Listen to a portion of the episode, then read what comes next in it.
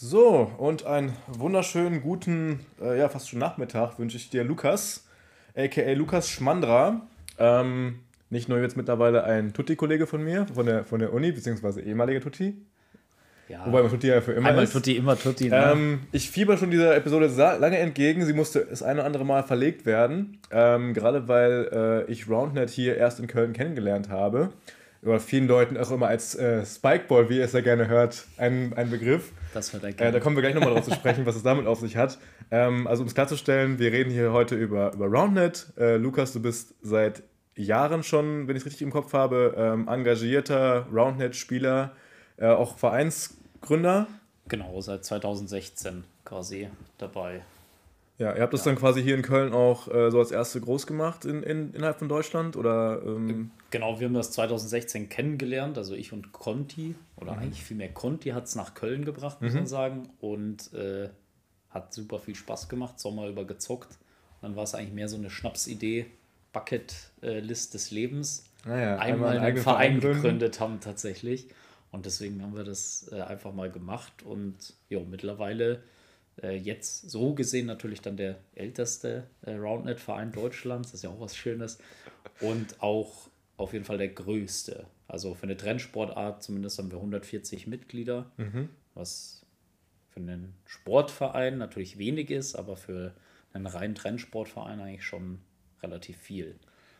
Genau. ja, super. Also auf jeden Fall, ich, wir kommen da im ganzen Verlauf der Folge auf jeden Fall noch intensiv drauf zu sprechen. Ich wollte mich erstmal äh, äh, erkunden, wie es bei dir ausschaut mit deinem eigenen Werdegang. Also heißt, äh, du bist äh, auch schon seit Jahren an der Sporthochschule hier in Köln äh, mit dabei. Äh, war das immer dein Traum? Also wo hast du angefangen mit Sport? was waren deine ersten Erfahrungen im Sport und so weiter und so fort? Ähm, ja, gut, ich habe klassisch angefangen. Als äh, Kind war ich ein riesiger Fußballfan. Ähm, wie soll es auch anders sein? Ja. Ähm, Was aber auch, wenn hier interessant war, ist es ja deswegen auch so ein Ding, weil in Deutschland das so, so krass verfügbar ist überall. Ne? Du hast genau. ja überall einen Bolzplatz. Äh, Klar gehen alle Leute kicken. Gar keine Frage. Entweder das, du hast überall einen Bolzplatz und du hast fast in jedem Dorf zumindest einen ja. Fußballverein. Es ist halt vor allem die Einstiegshürde ist beim Fußball so unfassbar gut, weil ähm, äh, weil du einfach, du brauchst einen Ball und brauchst nicht mal ein Tor unbedingt. Ja. Du kannst einfach irgendwelche Torpfosten dir so ausdenken. Genau, ja. Ne? Ähm, das heißt halt als Kind Fußball gespielt, aber auch nur bis, jetzt schlage mich tot, 14, 15, 16, sowas um den Dreh. Und dann hatte ich da tatsächlich schon keinen Bock mehr drauf, weil es äh, da bei mir dann auch in der Mannschaft sehr, sehr leistungsorientiert wurde. Mhm. Wenn man dann in der Leistung selber ein bisschen abfällt, nur noch auf der Bank sitzt, verliert man äh, als Jugendlicher dann doch irgendwann vielleicht den Spaß dran. Äh, und deshalb habe ich dann irgendwann gesagt, boah, kein Bock mehr auf Fußball. War das dann hier in der Umgebung? Bist nee, das äh, war tatsächlich in der Heimat. Also ich komme gebürtig aus Bayern, äh, Kaufering, in der Nähe von Landsberg am Lech. Ähm, also nie gehört. Das äh, hat man vielleicht noch nie gehört, aber es gibt äh, zwei Persönlichkeiten, die dort im Gefängnis saßen, ähm, tatsächlich. Und zwar eine davon, Persönlichkeiten sollte jetzt nicht so rüberkommen, wie man sollte diese Menschen äh, verehren, aber man kennt sie halt. Mhm. Zwar, also berühmt berüchtigt eigentlich mehr. Ja, ja, und zwar einmal Adolf Hitler tatsächlich. Tatsächlich? Der saß da im Gefängnis äh, und hat da wohl auch das Buch Mein Kampf geschrieben. Oh, und äh, jetzt vor wenigen Jahren, als äh, der Uli Hoeneß äh, da durchaus ins Gefängnis musste, war der auch dort. So, so.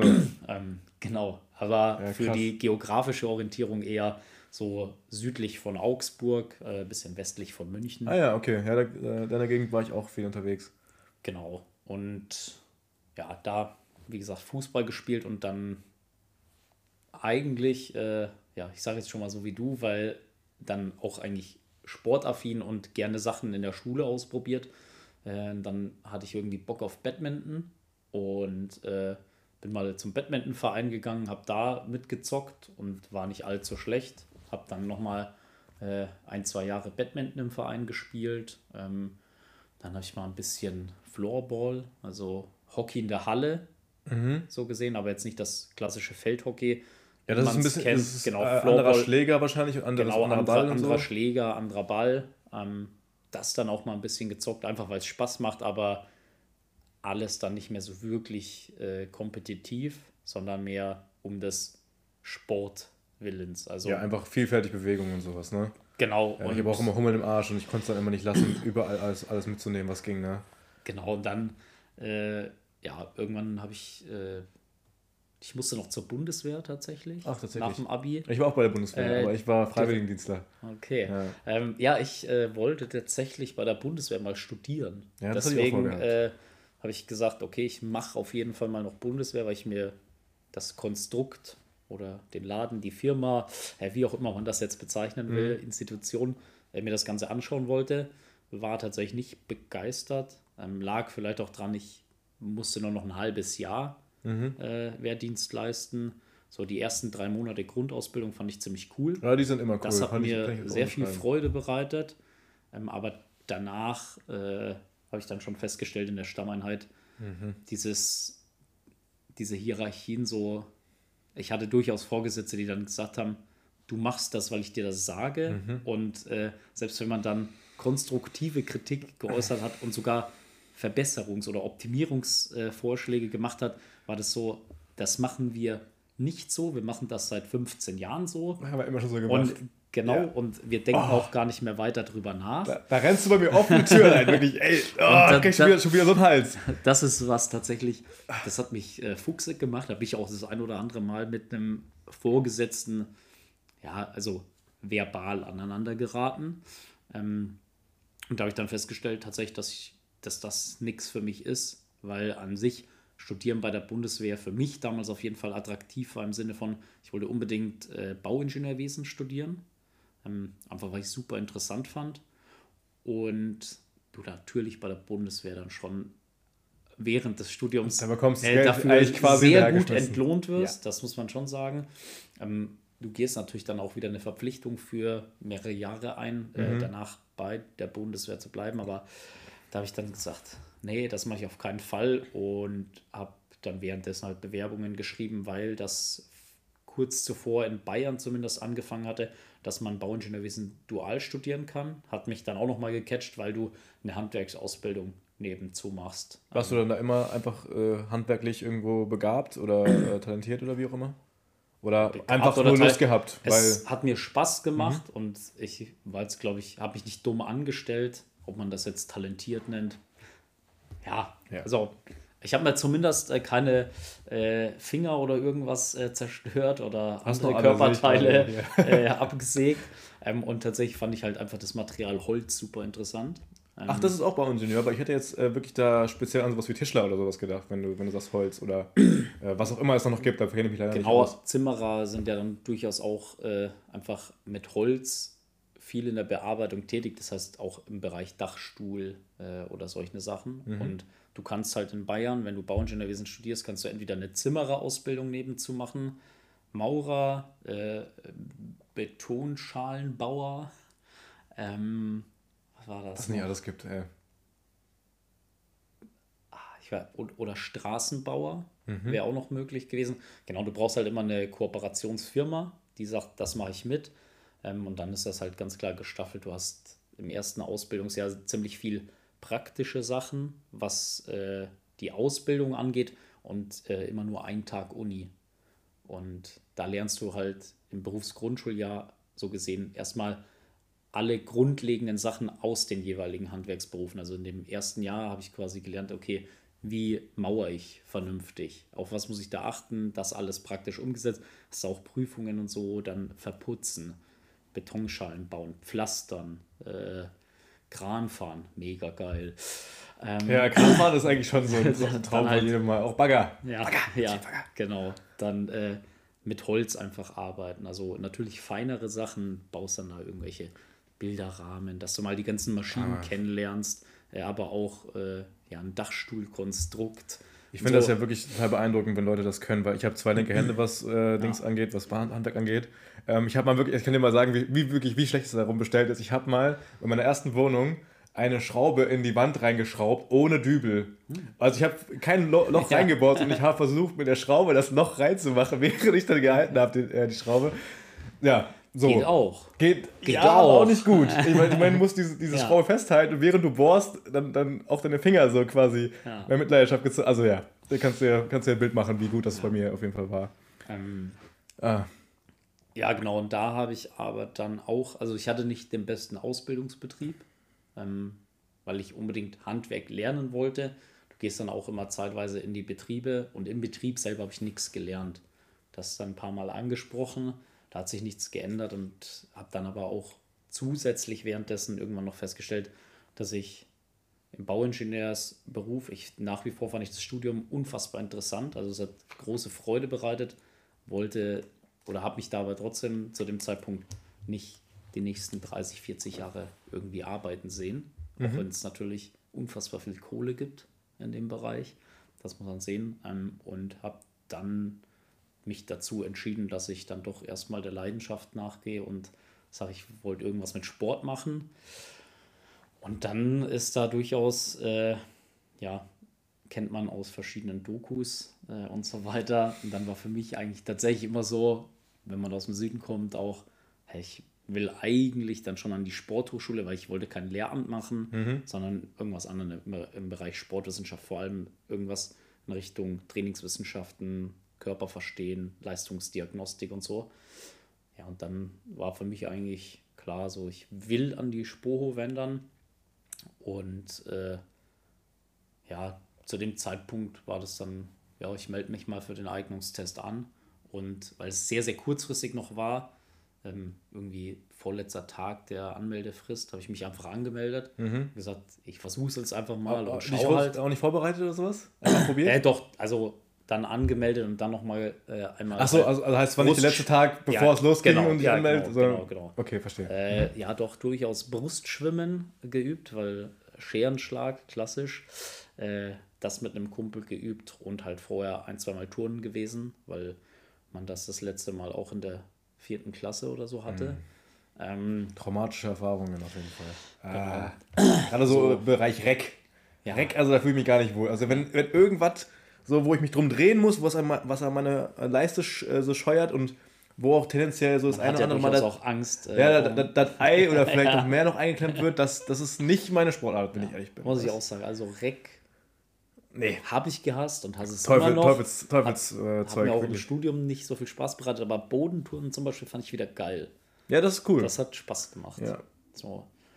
Wir hatten dann halt ja, den Eignungstest gemacht und auch bestanden und dann aber im ersten Semester direkt danach halt beworben. Da habe ich keinen Studienplatz bekommen. Ähm, da habe ich quasi ein Semester in Anführungszeichen BWL studiert. Ah ja, okay. Ähm, als Übergang und dann im Semester drauf habe ich einen Studienplatz bekommen. Dann im Sommersemester 2013 hier angefangen. Und tatsächlich bin ich seitdem hier an der SPO, also habe auch mein Bachelor- und Masterstudium relativ lang gezogen, einfach weil es mir Spaß das macht. Das ist halt einfach geil. Ja, also ich verstehe voll, wenn man hier nochmal zwei, drei so nochmal draufhaut ja. und sagt, ja, lass ich mir diesmal jetzt nochmal richtig viel Zeit. Was, was, was, hast du gemacht für einen Studiengang? Ähm, Im Bachelor Sport und Leistung. Mhm.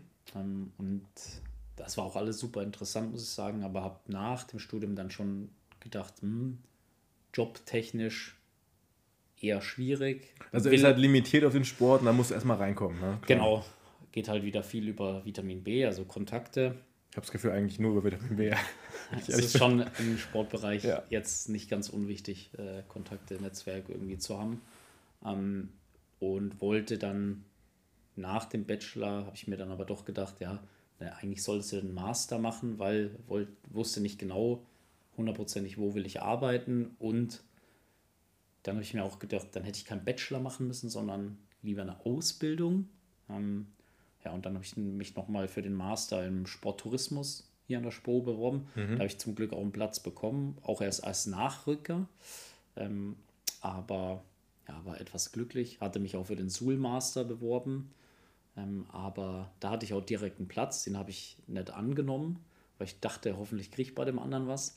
Mhm. Habe den abgesagt. Dann habe ich bei dem anderen eine Mail bekommen, äh, dass ich keinen Platz habe, sondern ah. auf der ah. Warteliste stehe. Und da dachte ich tatsächlich auch, ah. du Trottel, und äh, ja, ein paar Tage später kam dann zum Glück äh, ja, äh, Nachrückerplatz frei geworden. Das hat mich dann auch sehr gefreut. Ähm, genau, und dann jetzt hier nochmal den Master gemacht, aber einfach Sportstudentenleben. Einfach so ein äh, bisschen der Freude, der Freude, gefolgt. Ne? Aber genau, du weißt es auch. Also Absolut. auch vom quasi, also seit meinem zweiten Semester dann Tutti für Erstsemester gewesen und es hat immer große Freude ich meine, wir, gehen, wir gehen selbstverständlich davon aus, dass jeder weiß, was, was Tutti ist. Also äh, Tuttis ja. sind ähm, diejenigen, die vor allem für die erste Woche zuständig sind, also so ein bisschen die Bespaßer und Animateure der, der Spoho, wenn man so möchte. Ne? Genau, vielleicht auch noch ein bisschen äh, ja, Seelsorger, weil wenn da jetzt viele Leute neue von außerhalb kommen, ne, es gibt ja auch immer schüchterne, ähm, es gibt die Leute, die gehen dann gern Party machen in der Zeit, aber es gibt auch genau. viele, die, die man noch ein bisschen an die Hand nehmen muss, sag ja. ich mal. Also ich finde das auch eine wahnsinnig schöne Tätigkeit, also äh, Leute so, so zu verbinden, indem du denen so eine, so eine in der ersten Woche dann äh, vor, also bevor es losgeht, so eine Möglichkeit gibt, sich kennenzulernen untereinander.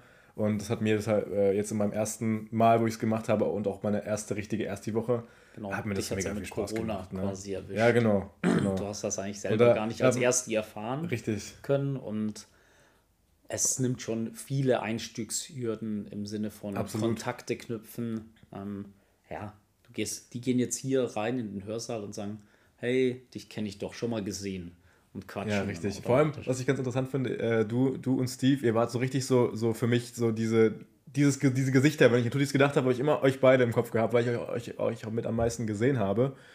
Und äh, wo ich dann die erste Woche so, so eine halbe erlebt habe, äh, wusste ich genau, okay, das will ich auch, auch machen. Ne? Weil das, das war genauso wie damals als Reiseleitung. Einfach so ein, so ein geiler Haufen von Leuten, die einfach so ein bisschen, so ein bisschen drüber sind, vielleicht auch, aber einfach auf, auf eine super Art und Weise sich für andere Leute ein bisschen zum Affen machen und den Leuten einfach diese Hemmung nehmen, okay, ihr könnt euch hier wohlfühlen. Ähm, ne? Es ist alles okay hier, ihr seid hier so, könnt ihr sein, wie ihr wollt. Und das finde ich super. Ja. ja. Ähm, so, wo, wo, waren wir jetzt stehen geblieben? Ich habe jetzt einmal kurz. Äh, das genau, äh, Bachelorstudium da Sport und Leistung, ja, Sporttourismus genau. im Master. Ähm, den habe ich zum aktuellen Zeitpunkt äh, so gesehen auch fast abgeschlossen. Ich muss noch einen Praktikumsbericht abgeben. Ja, aber ansonsten Masterarbeit und so alles fertig. Ähm, genau, arbeite jetzt hier auch an der Spoho, also schöne Arbeitsatmosphäre. Ja, geht ja gar nicht. Ähm, ja, also hier kannst du halt so viel geile Sachen nach wie vor ausprobieren, ähm, aber bin jetzt natürlich auch äh, hier ich sag mal, meine Wahlheimat und verwurzelt auch eben über den Roundnet-Verein, den wir hier gegründet haben. Ja, das so zu meinem. Ja. Äh, das ist ja, ist ja quasi alles so ein bisschen dir zugeflogen, also hat sich so gefügt, wenn man so möchte. Gab es denn während der ganzen Studienzeit, also sowohl als du im Bachelor warst, als auch später im Master, trotzdem irgendwas, mit dem du so geliebäugelt hast, auch wenn du nicht wusstest, in welche Richtung? Also hast du von irgendwas so ein bisschen geträumt? Oder warst du da immer eher so, wie ich selber auch bin, ach, wird sich irgendwie alles schon so regeln? Äh, gucken wir mal, eine Ziel ist zwar da, aber auf dem Weg finde ich bestimmt irgendwie was. Also sowas bei mir zumindest immer bisher. Ja, häufiger, aber so nachdem wir den Verein gegründet hatten und selber erstmal auch sehr erfolgreich den Sport betrieben haben und viel an Veranstaltungen in dem Bereich äh, gemacht haben und so mit die ersten waren, die das so gemacht haben und auch in gewisser Art und Weise professionell gemacht haben, ähm, kam dann schon irgendwann so, in Anführungszeichen, der Traum, wäre schon geil, wenn man damit mal, also ja, was heißt Geld verdienen, aber seinen Lebensunterhalt tatsächlich finanzieren kann. Mhm. Ähm, der Traum ist auch immer noch da, äh, so ein bisschen für die Zukunft. Jetzt vielleicht nicht mittlerweile nicht mehr zu sagen, Lebensunterhalt mit diesem Trendsport finanzieren zu können, aber so ein kleines ja, Einkommen nebenzu. Äh, deswegen haben wir dazu auch eine Firma gegründet jetzt und ja, den kleinen Traum verfolgt man nach wie vor tatsächlich. Ja, mega interessant. Vor allem, das hat man ja auch nicht so oft, dass man da mal jemand, jemand trifft, der da so von der Pike auf so eine Sportart mit, mit ja. hier groß gemacht hat.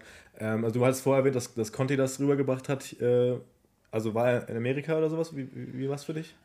nee, also gar nicht aus Übersee quasi mit rübergebracht, sondern Conti war äh, an Pfingsten, ist ja oder war früher immer in San Jos, äh, so mhm. Surfmeisterschaften ah, ja, von ADH, die ADH Open. Sporo-Mecker. Ja. Das Sporo-Mecker für die, äh, wir nennen sie jetzt doch mal Pfingstferien, also wo die vorlesungsfreie Woche ist, wo dann ja. hier der Sporo-Eignungstest und so stattfindet. Da fahren ja unfassbar viele Spos nach San Jos und auch deutschlandweit andere Sportstudenten und so natürlich.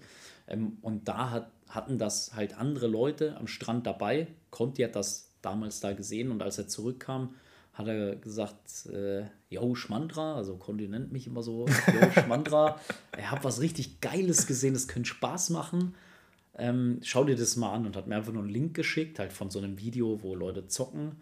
und fand es mega geil. Und dann haben wir halt gesagt zu zweit so, jo, lass mal zu zweit so ein Set kaufen, wissen jetzt noch nicht genau, wie oft spielen wir das wirklich, lohnt sich diese Investition, weil äh, da am Anfang natürlich trotzdem war, okay, gebe ich jetzt da die 50, 60 Euro für so ein äh, Plastikset aus. Äh, haben wir gesagt, komm, wir teilen uns das mal, haben eins bestellt. Und dann haben wir hier im Sommer, äh, du kennst selber an der Spo, ein Sommersemester lang eigentlich fast jeden Tag drei, vier, fünf Stunden gezockt hat sich gut getroffen, dass es ein Sommersemester war, wo ich mit meinem Bachelor eigentlich schon durch war und ein paar andere auch. Mhm. Deswegen haben wir super viel gezockt. Ähm, hat noch keine Ahnung von den Regeln, wie das Ganze Also einfach ist. so ein bisschen äh, Genau, so frei Schnauze. Mhm. Dann hat Conti halt gesagt, das wurde immer so gespielt, wir machen eine faire Angabe und danach darf geballert werden oder irgendwas. Ähm, genau, haben ein bisschen gezockt und dann kam irgendwann eine Mail äh, tatsächlich von Spikeball selber. Also wir hatten uns ein Spikeball-Set gekauft. Also damals habt ihr auch immer selber von Spikeball da, geredet, ne? Da haben wir immer von Spikeball genau. geredet, weil wir waren natürlich Aber nochmal, es heißt Roundnet. Es heißt Roundnet. Das werden wir hier noch ein paar Mal vielleicht haben, aber es heißt Roundnet. Schreibt euch das in die Ohren. Genau. Ich selber sage es auch auf Grund falsch. Weil eben die Firma, die das, diese ersten Sets gemacht hat, oder die, was sind es die ersten Sets? Ja, genau. Haben sie also, aber Spikeball genannt und dann war es in aller Munde erstmal Spikeball. Genau. Ist ja auch kein schlechter Name so an sich. Ne? Nee, pass auf. Also vor allem wenn man so kennenlernt, äh, passt der Name schon auch besser als Roundnet. Das muss man auch sagen. Dann ja. hört sich das, der neuartige Begriff erstmal komisch an wieder. Mhm. Ähm, genau, haben das als Spikeball kennengelernt und da halt viel gezockt. Und dann haben wir von Spikeball selber eben mal eine Mail bekommen, weil wir das Set gekauft haben. In Berlin äh, veranstalten wir ein Turnier bei Berlin Beach Mitte in so einem Sandding. Äh, wenn ihr mitspielen wollt, hier könnt ihr euch anmelden, bla bla bla. Dann ja, ich habe da zu der Zeit halt auch viel mit Steve, eben meinem besten Kumpel, so gespielt. Und dann habe ich gesagt, ey, ich war, A, war ich zu dem Zeitpunkt noch nie in Berlin, mhm. wollte mir die Stadt sowieso mal anschauen. Mein bester Kumpel hat zu dem Zeitpunkt da gewohnt, also mein bester Kumpel aus der Heimat. Mhm. Ähm, und dann habe ich zu Steve gesagt, hey, wollen wir da nicht hinfahren und einfach mal mitzocken und schauen, wer da so kommt, äh, wie wir so sind im Vergleich zu denen und haben uns einfach mal angemeldet und haben das dann halt ein paar anderen Leuten, mit denen wir mal gezockt haben, erzählt. Dann haben sich noch zwei andere Teams angemeldet äh, aus Köln. Dann sind wir da zu sechs hingefahren, hatten den Spaß unseres Lebens. War richtig geiles Turnier, geiles Feeling, neue Leute kennengelernt. Wie, da, wie war dann euer Niveau im Vergleich zum, zum Rest? Waren dann so, so, so ein paar Überflieger dabei oder wart ihr nee, schon? also tatsächlich waren unsere Teams schon so mit die besten. Ähm, wir haben uns tatsächlich auch selber gegenseitig rausgekegelt. ähm, das war ein bisschen ärgerlich, aber es war eine geile Erfahrung, geile erste Erfahrung. Und da haben wir dann halt so auch zum Spaß gesagt, wir müssen, wir müssen einen Verein gründen. Ne? Ähm, und dann kurz danach war es so, ich äh, bin nach Langeoog, äh, eine Insel an der deutschen Küste. Ja, das ist äh, Nordsee, Halb, genau. Äh, Halbinsel oder sowas, ne? Ne, Insel. Insel. Tatsächlich. Wieso komme ich auf Halbinsel? Keine Ahnung. Ähm, nicht, und genau. um da halt zu arbeiten, so Strandsport und äh, ja, viel Sportprogramm da zu machen mit den äh, Touristen. Und da habe ich immer parallel dann abends halt so dran gearbeitet, wie erstellt man eine Vereinssatzung, ein Logo entworfen und so. Und dann haben wir im September des gleichen Jahres, also das war im Mai, Juni, haben wir das kennengelernt und im September haben wir dann den Verein gegründet und auch direkt am Tag danach unser erstes eigenes Turnier ausgerichtet. Mhm. Das war der, äh, das Shirt, was du auch mal angehabt hast, wo ich dich im Fitnessstudio gesehen habe, mit dem ersten deutschen. Ja. Erster Spikeball Club Köln steht ja, genau. da drauf, so neon-orange und neon-gelbe Shirts. Ich meine, also irgendwie die Schmetterlinge oder wie war das noch? Sehr Schmetterlinge. Ja, geil. genau. So musst du einmal mitnehmen. Das, äh, das mitnehmen. war quasi das äh, Team von Steve und mir. Und ja, da haben wir äh, mit jetzt, also wir, insgesamt zu neunt waren wir, die den Verein dann gegründet haben waren halt die drei oder die sechs Leute, die drei ursprünglichen Teams, die nach Berlin gefahren sind.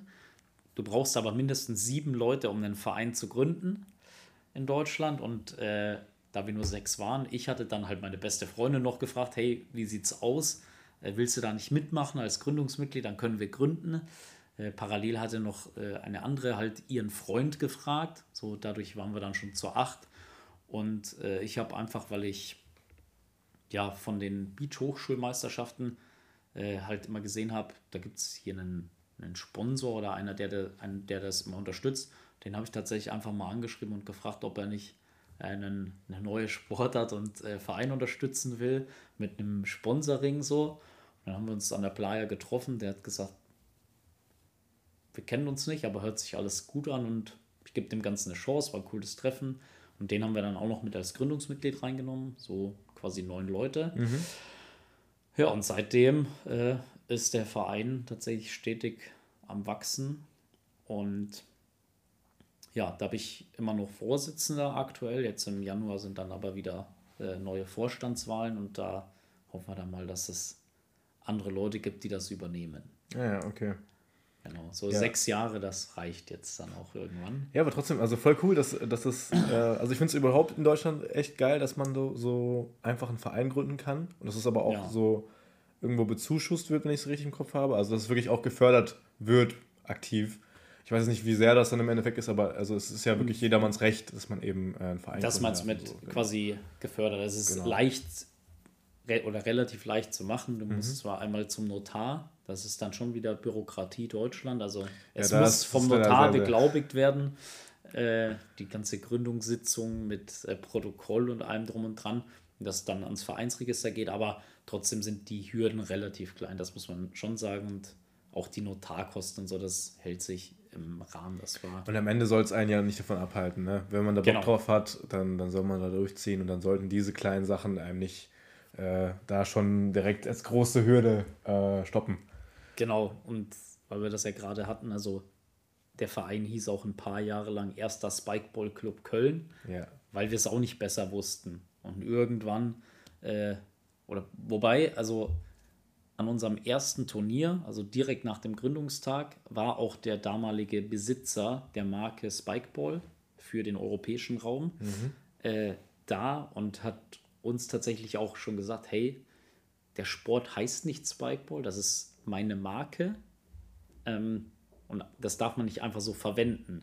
Dann haben wir schon gesagt, oh, okay, krass, äh, sorry, wussten wir nicht. Und er hat auch gesagt, gar kein Stress, ihr dürft auch weiter so heißen. Aus meiner Sicht auch klug, weil es kostenfreies Marketing für seine Marke macht das Ganze größer. Hießen denn die anderen Mannschaften auch Spikeball irgendwas? Oder? Du meinst die anderen Hersteller? Nee, äh, ich meine nicht Hersteller, sondern ihr habt ja gegen andere Teams auch gespielt. Die, waren die dann auch erster Spikeball-Club in, in Berlin da, oder Das gab es da quasi nicht. Also ah, ja, wir okay. waren so gesehen mit. also auch deutschlandweit der erste Verein, so richtig.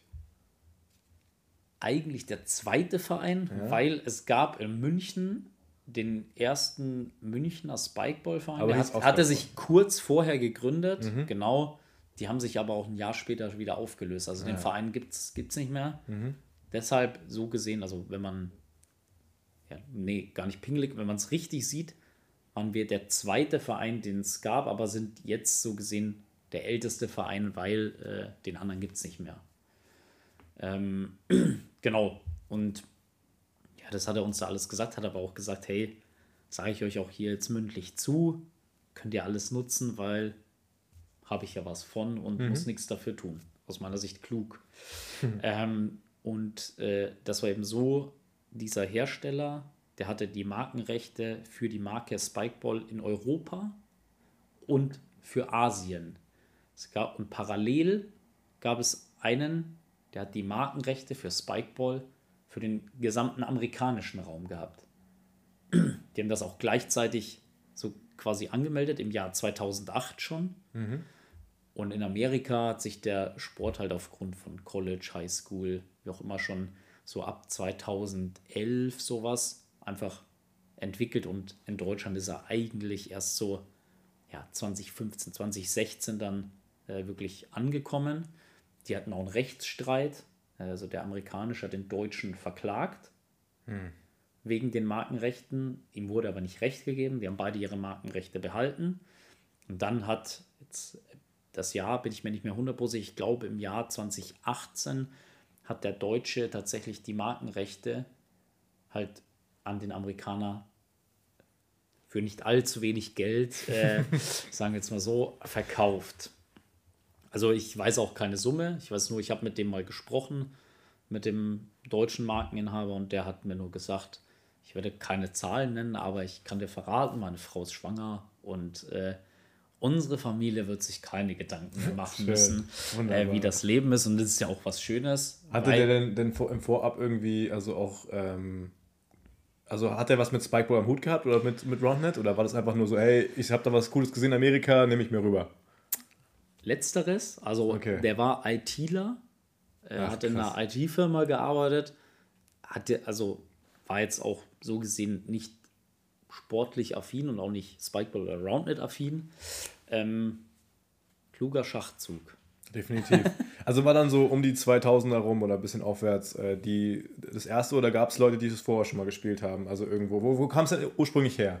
Also meines Wissens nach ähm, gab es das wohl schon mal in den 80ern. Mhm. Also da hat das irgendwer, Name oder so weiß ich nicht, äh, ja, erfunden haben das gespielt, hat sich aber nie wirklich durchgesetzt oder so. Und diese beiden Menschen, also der deutsche Markeninhaber und der amerikanische, der amerikanische heißt Chris Ruder, der deutsche äh, Frank Reinicke, ähm, die haben das 2008 oder halt kurz davor wieder ausgegraben und haben das dann beide so gesehen groß gemacht. Die hatten unterschiedliche Sets, also von der Bauweise her. Ähm, und der Amerikaner der hat das über die damalige Fernsehsendung Shark Tank, sowas wie die Höhle des Löwen. Ah ja, doch, das habe ich äh, schon mal quasi, gehört, ja. ja. sichtbar gemacht. Die haben dem auch einen Deal angeboten, aber den hat er nicht angenommen, mhm. sondern hat das dann doch anders und selber gemacht. Kann jetzt nicht rückblickend sagen, ob das klug war, aber Spikeball ist mittlerweile schon riesig, vor allem in den USA. Mhm. Deswegen denke ich, äh, hat sich das gelohnt. Ja, ähm, und vor allem, mir ist gerade aufgefallen, äh, mit, mit jetzt 30 Minuten auf der Uhr, wir haben noch gar nicht darüber geredet, äh, wie genau eigentlich Spikeball so funktioniert und auch äh, wie das aufgebaut ist. Ja. Können wir da mal direkt ansetzen. Vielleicht jetzt ein bisschen spät, aber besser spät als nie. Besser spät als nie. Genau. Erklär doch mal ein bisschen den Leuten, ähm, wie genau geht das vonstatten. Ähm, genau, also Roundnet spielt man 2 gegen 2. Man hat immer Zweierteams, äh, hat einen kleinen, ja, ich sage jetzt mal faustgroßen äh, Gummiball und am Boden ein Mini-Trampolin, nennen wir es immer, stehen. Sprich ein äh, Ring mit fünf Füßen, so 20 Zentimeter hoch ungefähr, 25 vielleicht, habe ich noch nie gemessen, ehrlich gesagt, ähm, wo ein Netz drauf gespannt ist. Und da springt der Ball eben, wenn man ihn reinschlägt. Und dann ist es Ziel von den zwei Zweierteams, ähm, mit drei Ballkontakten den Ball in das Netz zu schlagen ohne dass das gegnerische Team es mit drei Kontakten schafft, den Ball wieder aufs Netz zu bringen. Oder der Ball eben, wenn er aus dem Netz rausspringt, danach am Boden landet. Ähm, ähnlich kann man sich jetzt vorstellen wie bei Beachvolleyball. Habe ich auch zwei Zweierteams. Ich darf den Ball maximal dreimal im Team berühren.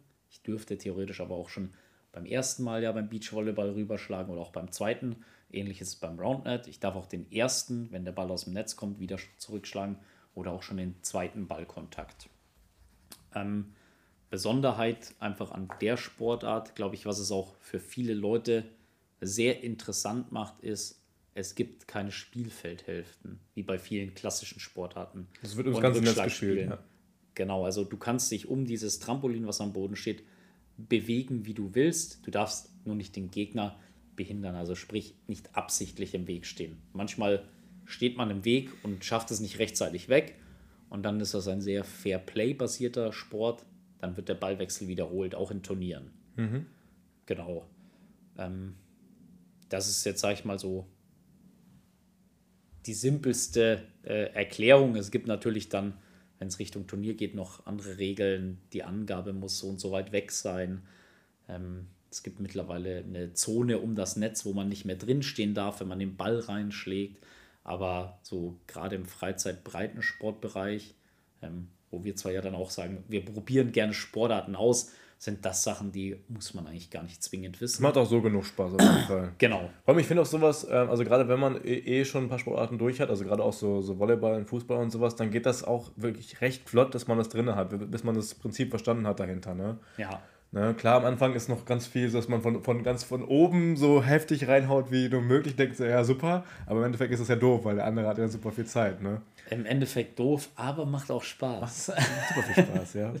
Ähm, genau, ich, ich habe mir jetzt eben noch was eingefallen und zwar erstens wollte ich mal wissen, gibt es denn auch wirklich sowas wie so richtige Anlagen für, für Spikeball oder, oder sucht ihr euch bei. Meinst du? Ja, sorry. Ja. Oh Gott, siehst du? Jetzt haben wir es. Sehr gut, jetzt haben wir es.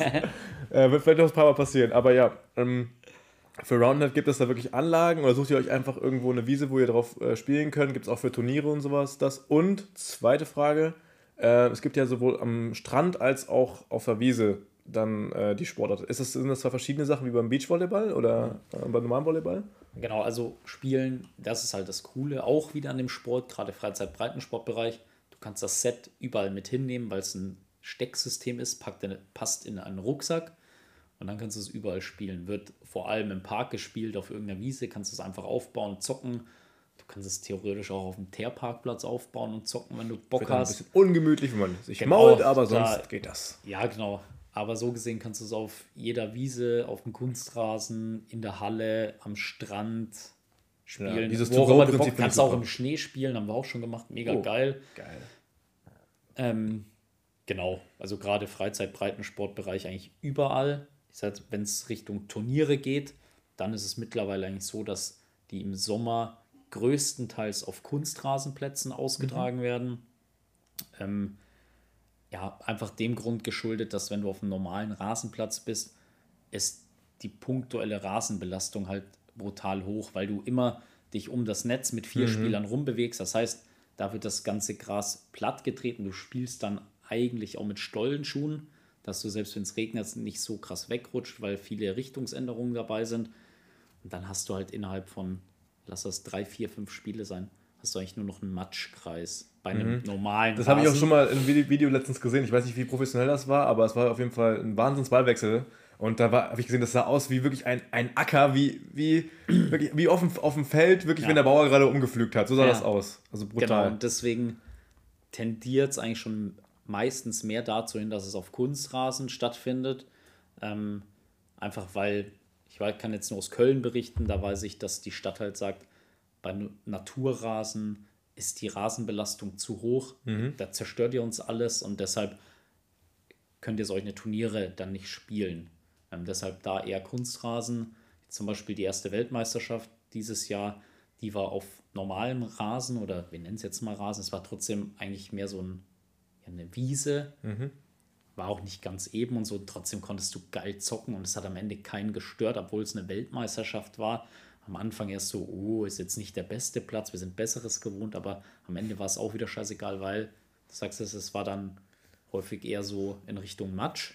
Und trotzdem hatten alle unfassbar ihr, Spaß. Da habt ihr jetzt halt noch nicht so, so eine Star-Allüren wie die, wie die e-, edlen Fußballer, die dann nee, sagen, nee, ah, sorry, also auf nee. dem Platz, äh, sorry, das geht gar nicht. Ja, also. ähm, natürlich äh, kommen da manche Kommentare am Anfang von den Spielern, aber ist ja sowieso immer der Rasen schuld. genau, genau. Auf gar keinen Fall der Sportler nee, nee, nee. oder die Sportlerin selbst. Nein, nein, nein. nein. Immer ähm, das Material. Ja, oder der Ball war nicht äh, gut, äh, zu wenig Grip. ja. ähm, genau. Äh, dann sonst auch in der Halle natürlich, im Winter. Also spielt man schon eher in der Halle. Wofür er jetzt auch nochmal so einen, so einen kleinen Teppich rausgebracht hat, habe ich gesehen. Ne? Genau, die No-Hit-Zone, also die Zone, in der man nicht stehen darf, mit einem Teppich, wo du auch das Set fest drauf platzieren kannst, dass das nicht verrutscht, wenn mal dagegen geschlagen wird oder so. Ähm, genau, ist auch rutschfest und alles. Also aus unserer Sicht äh, super, macht auch Spaß zum Zocken, kannst du auch super überall mit hinnehmen. In der Halle ist es insofern halt ein bisschen ein anderer Sport, weil du hast nicht diese äußeren Einflüsse wie Wind, Regen, ja, Sonne vielleicht schon, wenn du jetzt eine Halle hast mit Glaswand oder irgendwas. Aber das Spiel ist in der Halle nochmal schneller und viel, viel sauberer. Mhm. Also ich habe selbst, wenn es jetzt in die höheren äh, oder ins bessere Niveau geht, ich habe bei der Angabe immer den gleichen Boden. Hört sich doof an, aber auf der Wiese ich mal ein bisschen Huckel oder mhm. habe keinen festen Stand oder Da ist ja nun auch keine so große Fläche, ne, wo du draufschlägst. Da macht das schon einen Unterschied.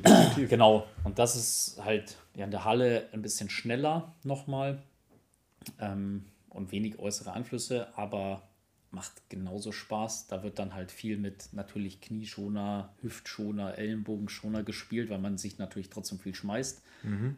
Aus meiner Sicht macht es gen fast genauso viel Spaß wie draußen auf dem Rasen. Das Einzige, was da noch geil ist, wenn du einen geilen Sommertag hast mit Sonne und mhm. so natürlich. Ähm, aber schön, dass du den Sport trotzdem ganzjährig betreiben kannst, wenn du Hallen zur Verfügung hast. Genau, und im Sand ist es nochmal anders, weil, kennt man selber, im Sand kann ich nicht so schnell rennen. Also wenn da mal ein Ball etwas weiter geschlagen wird, den erlaufe ich in der Regel nicht. Sand, was da wieder geiler ist, gerade Anfänger, fortgeschrittenen Bereich, ich kann richtig geil springen. Oh, ja. ähm, das macht halt den meisten dann viel, viel Laune. Ähm, die Turnierregeln sind im Sand halt jetzt kaum noch umsetzbar. Also diese No-Hit-Zone, was wir gerade gesagt haben, die im Sand irgendwie zu markieren, ist super schwierig. Mhm. Geht kaum, also gibt es noch keine richtige Lösung. Du könntest da auch einen Teppich hinlegen, wird trotzdem super schwierig, weil er natürlich nicht eben ist. Äh, dann kommt wieder Sand drauf und du kannst nicht die Angabenlinie, also den Abstand, den du einhalten musst bei Turnieren, wenn du dann wirklich nach Regeln spielst, kannst du ja auch nicht einzeichnen oder irgendwas. Und deswegen äh, gibt es tatsächlich auch kaum noch Turniere im Sand. Also Mhm. das war früher mal ohne diese No-Hit-Zone. Äh, Gerade anfangs gab es einige Turniere im Sand, aber es hat immer mehr abgenommen. Und jetzt tatsächlich seit, ich weiß nicht mehr, ob es dieses Jahr oder sogar schon letztes Jahr war, hat halt der Deutschlandverband zum Beispiel auch gesagt, es gibt insofern keine Sandturniere mehr, wo du jetzt so Ranglistenpunkte sammeln kannst. Dadurch nimmt es natürlich noch mal ein bisschen mehr äh, an Attraktivität vielleicht für den einen oder anderen Spieler, Spielerin ab. Ähm, aber da haben wir jetzt auch tatsächlich äh, ja, ein neues Format entwickelt, was wieder richtig Laune macht. Einfach eine Spielfeldbegrenzung eingeführt. Also tatsächlich äh, dieses, was sonst immer so viele sagen, geil an Roundnet, es gibt keine Spielfeldbegrenzung nach außen. Wir haben das Spielfeld begrenzt. Dadurch nimmst du diese Boombälle raus. Also ich schlag voll rein und der fliegt unfassbar weit und keiner kommt mehr hin. Ah, dass es quasi ausgibt. Also du kannst Ähm, Genau, du musst, endlos- der Ball muss, wenn er aus dem Netz kommt und am, am Boden landet, ist es nur ein Punkt, wenn er innerhalb des Feldes landet. Und das haben wir dann einfach im, ja, beim äh, Beachvolleyballfeld quasi in der Mitte getrennt. Und dann hast du so gesehen zwei Roundnet-Felder. Also es war ein unfassbar witziges Turnier, vor allem, weil es mal wieder so sehr, sehr community-lastig war. Also so, es ging mehr drum, ja, wir spielen alle gegeneinander und haben einen guten Tag zusammen, aber da konnten wieder alle in einer offenen Division, also Open hieß das auch, egal ob das jetzt ein Damenteam war, ein Mixteam, Herrenteam, alle haben in einer Division gespielt und du hast gesehen, es ist nicht entscheidend, ob da ein Mixteam steht oder ein Herrenteam. Also es hat zwar ein Herrenteam gewonnen, aber es war auch ein Mixteam im Finale. Ich habe da mit einem anderen Kumpel mitgespielt. Wir haben zum Beispiel gegen das Mixteam im Halbfinale verloren. Und das ist auch wieder was, was unfassbar geil ist. Also da ist wirklich da, äh, nicht das Problem, dass äh, mit der Kraft oder der Schnelligkeit jetzt so super äh, Probleme sind, sondern da kann wirklich jeder jeden schlagen. Ja. Auch auf dem Niveau. Das ist cool, weil es gibt nicht bei vielen Sportarten. Ich wüs mir würde es Ja. keiner einfallen. Zumindest aktuell, sagen wir mal. Wenn man sich jetzt darauf wahrscheinlich wieder ein Jahr lang, zwei Jahre spezialisiert, dann kann es vielleicht Ja. durchaus sein, dass es eher wieder dahin tendiert, ähm, einfach aufgrund der Genetik, dass wahrscheinlich ein Männerteam trotzdem eher gewinnt als ein Damenteam, aber Mhm. äh, das war da schon ziemlich geil. Aber würde man behaupten, also fast fairer geht es dann auch, auch gar nicht mehr. Also fairer als, als das. Das ist äh, jetzt Zumindest ist uns noch nichts. Adäquates eingefallen. Ja. Aber wenn du eine Idee hast, sag Nee, gerne Bescheid. tatsächlich nicht wirklich. Nee, ich meinte auch gar nicht so, so von wegen, also ich meinte, dass es gut ist, dass es ähm, eigentlich fast für jeden äh, machbar ist, also gegeneinander zu spielen. Ja, Ne? Dass du jetzt ne- eben nicht zum Beispiel wie beim Beachvolleyball das Netz zum Beispiel für die Frauen dann runter machen musst, damit das irgendwie für die machbar ist ja. und so weiter und so fort.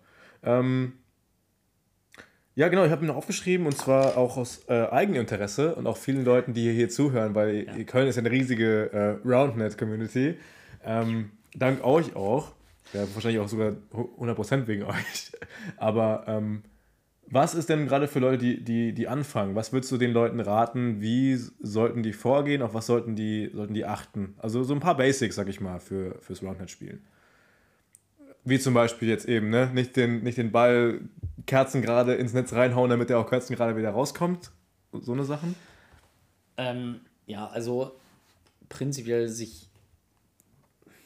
Boah, schwierig. Schwierige Frage, weil prinzipiell rate ich den Leuten eigentlich eher äh, einfach mal ausprobieren und äh, sich gar nicht darüber zu erkundigen, welche Regeln muss ich alles einhalten. Also einfach nur ans Netz gehen und Spaß haben und ausprobieren. Das ist tatsächlich auch das, was wir sonst mit Kindern, Jugendlichen machen, mhm. äh, dass die einfach mal selber erfahren, verstehen, checken, was macht der Ball, was macht das Netz, wie kann der da reinfliegen. Ähm, einfach erstmal selber austesten. Okay, Hört sich doof an. Ist das keine für mich zufriedenstellende Antwort? Ich kann, ja. also, ich kann, nur, ich kann nur davon reden, also ich war ja selber auch schon, auch schon bei mhm. euch ein paar Mal beim Training mit dabei. Da habe ich mir leider äh, Kapselriss im großen C geholt, was mir vorher nicht passiert ist. Auf dem Rasen hängen geblieben, ganz doof. Und dann, äh, mir wurde gesagt... Genau, äh, aber der Unterschied ist jetzt, das wäre so das Ding, wo ich sage, wenn jemand den Sport noch nie betrieben hat oder irgendwas, du bist ja zum Training gekommen, weil du gesagt hast, ich möchte besser werden oder ich möchte mal schauen, was kann ich machen. Okay, da habe ich vielleicht die Frage äh, so formuliert. Äh, oder reden wir von Leuten, verstanden. reden wir von bei Leuten, äh, also von Leuten, die, die das schon spielen und die sagen, mhm. boah, ich möchte jetzt, äh, weil ich immer gegen die, gegen die Guten immer verliere, so was, was ja. kann ich da machen? Worauf, okay. worauf, worauf achten die? Was machen die anders, was ich nicht mache? Da ist natürlich die eine große Sache, äh, dass viele häufig am Anfang diese Connection zur Beachvolleyball zu ernst nehmen und, wie du gesagt hast, viel von oben schlagen. Also sprich, den Ball von weit oben nach unten, wie ich es beim Beachvolleyball ja mache. Ich will ihn über das Netz nach unten in den Boden schlagen. Hier ist aber das Ziel, ich will ihn in ein fast am Boden platzierten Netz reinschlagen, dass er flach rausfliegt, weil dadurch gebe ich dem Gegner A weniger Zeit und es ist einfach schwieriger zu verteidigen. Und da kommen wir eher in die Kategorie, es ist eine Rückschlagsportart, ähnlich ja, Tischtennis zum Beispiel, also eher dieses seitliche Schlagen, Ball tief fallen lassen und seitlich mit, sagen wir mal, das, äh, den Begriff Topspin mhm. zum Beispiel zu schlagen, also eher nah am Netz den Ball treffen. Umso schwieriger wird es für die verteidigende Mannschaft, äh, den Ball wieder zu bekommen. Und zudem als, also das ist jetzt so in Richtung Angriff, sage ich mal, der erste Tipp. Angriffsvorbereitung, sprich das äh, Setten des Ball oder das Stellen. Das, beim Beachvolleyball versuche ich auch, den, den Ball, Ball, schön ja. hoch zu stellen mhm. am Netz, dass mein Partner die Chance hat, vernünftig anzulaufen, Stemmschritt, hochspringen und zu schmettern. Und hier versuche ich eigentlich den Ball möglichst äh, so zu stellen, entweder Richtung Rand aber auf die Seite, wo die beiden Gegenspieler stehen, dass ich quasi in die Richtung spiele, wo aktuell kein Gegenspieler steht. Oder wenn man halt eben ohne No-Hit-Zone spielt, so wie es früher war, den Ball relativ mittig aufs Netz stellen, weil wenn ich dann nah am Netz stehe, kann ich ganz, ganz viel, kann ich fast in jede Richtung mit einer Handgelenksbewegung eben den Ball abschließen. Mhm da wieder. Und dann auch wieder sehr lange warten, ne? bis, bis man steht. Genau, genau. Lange warten macht es dem Gegner schwieriger, das zu verteidigen. Mhm. Und da ist eigentlich auch immer viel, es kommt nicht auf viel Kraft und äh, Schnelligkeit in der Schulter an, sondern es ist mehr dieses aus dem Handgelenk arbeiten. Ja. Ähnlich wie beim Tischtennis. Mhm. Da schlage ich auch nicht aus der Schulter, sondern mache viel über Unterarm, Handgelenksdrehung. Und das ist da eigentlich auch der Fall. Ja, interessant, weil das deckt sich genau mit dem, was mir auch gesagt wurde. Also ne, die, äh, den Ball möglichst über diesen Zylinder, haben sie es genannt, ja. spielen. Dass, damit der, äh, der, Mitspieler beim dritten Ball noch Zeit hat und eine gute Ausgangslage damit er schlagen kann. Auch da diesem Impuls zu widerstehen, zu früh zu schlagen, mhm. damit man eben nicht von, äh, verschlägt. Und auch dieses eben äh, auf die Seite vom Gegner stellen, damit man in die andere Richtung schlagen kann. Das fand ich, äh, hat, hat auf jeden Fall Wunder gewirkt, wo ich dann das nächste Mal gespielt habe. Ähm, ja, danke erstmal dafür.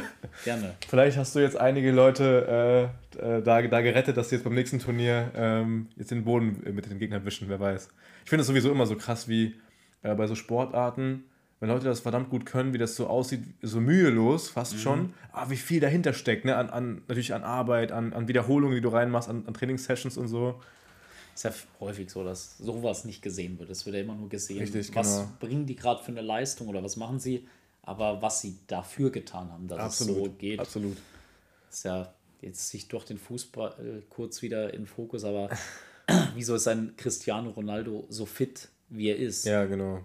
das ist ja auch nicht einfach nur. Oder früher mal hier, das sind deine, hat. deine, deine, Gene oder irgendwas, sondern er trainiert halt viel dafür. Ja, absolut. Ich glaube, mit einer der, der heftigsten, äh, was das Tra Trainingspensum angeht. Ja. Und am Ende, da spricht er für, für ihn, dass er mit 35, 36 immer noch auf Platz steht und fitter ist als, als alle äh, zusammen. Äh, du hast vorher schon mal von der EM bzw. auch der WM gesprochen. Ähm, jetzt haben wir äh, auch im Putti-Team noch den, noch den guten Paul, aka Paulchen, äh, der ja zuletzt Europameister ge äh, also geworden ist, erstens. Nee? Nee, Europameister leider nicht. Nee? Die haben im Halbfinale knapp gegen den amtierenden Europameister verloren. Also sind Dritter geworden dieses Mhm. Okay, Jahr und bei, bei der der- Europameisterschaft. Und bei der WM, die jetzt in Bei der- Belgien gewesen ist, glaube ich, ne? Genau, da hat er auch mitgespielt. Das äh, war ja vor allem Teamformat und da ist Deutschland bei den Herren tatsächlich Dritter geworden, was auch Ziel war Podium und es sind die zwei Nationen, was zu erwarten war, vor uns gelandet, einfach weil die drei, vier Jahre Vorsprung in dem Sport haben. Amerika und Kanada, die sich auch ein enges äh, Match im Finale geliefert haben. Amerika hat da 3-2 gewonnen, aber ähm, ja, wir haben uns den dritten Platz da geholt und das war das Ziel und das war stark. Und genau, Paulchen hat da unter anderem auch mitgespielt. Äh, Du warst als Coach mit dabei, das habe ich richtig verstanden, ne? Genau, ich war einer der, der Trainer, weil ich selber schon lang dabei bin, den Sport halt auch kenne, viele aus der Community kenne, auch durchaus äh, sage, ich verstehe den Sport. Ähm, Würde ich auch behaupten. aber als jemand, der das äh, gegründet ich hat. kann halt nicht mehr mithalten, so bei den ganzen Spielern, die da jetzt kommen. Okay, also ist dann, äh, war, war Paul einer deiner, deiner Schüler irgendwann mal gewesen und ist dann Tatsächlich zum, war zum Meister Paul, aufgestiegen? Ja, Paulchen ist halt irgendwann mal in die AG gekommen, Ja. hier an der Spo, und seitdem nicht mehr gegangen. So. Ja, Und er ist natürlich auch äh, sehr gut veranlagt. Also er war ja auch selber schon guter Fußballer, das muss man auch sagen. ja. Das äh, vielleicht auch nicht ganz richtig, aber ich glaube, er hat auch quasi bis zur U19 Bundesliga gespielt oder bis zur U17, weiß ich nicht mehr genau.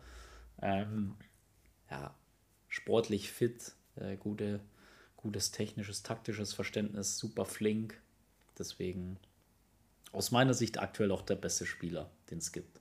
Oh, geil. Ja, also ich, ich finde es eh immer so abgefahren, wenn du hier in der Spurhose beim Campus gehst. Es ist ja wirklich völlig normal, dass du mit irgendjemandem plötzlich im Kurs bist oder, oder über den Weg läufst, der, der irgendwo richtig heftig unterwegs ist. Ich habe jetzt äh, zum Beispiel einen in meinem Semester, der ist ähm, damaliger Weltmeister im äh, Tischtennis, äh, nee, Tischtennis nicht, ähm, Tischkickern gewesen. Jo. Ja, weißt du, so eine Sache. Und du so, was? Tischkicker? Was?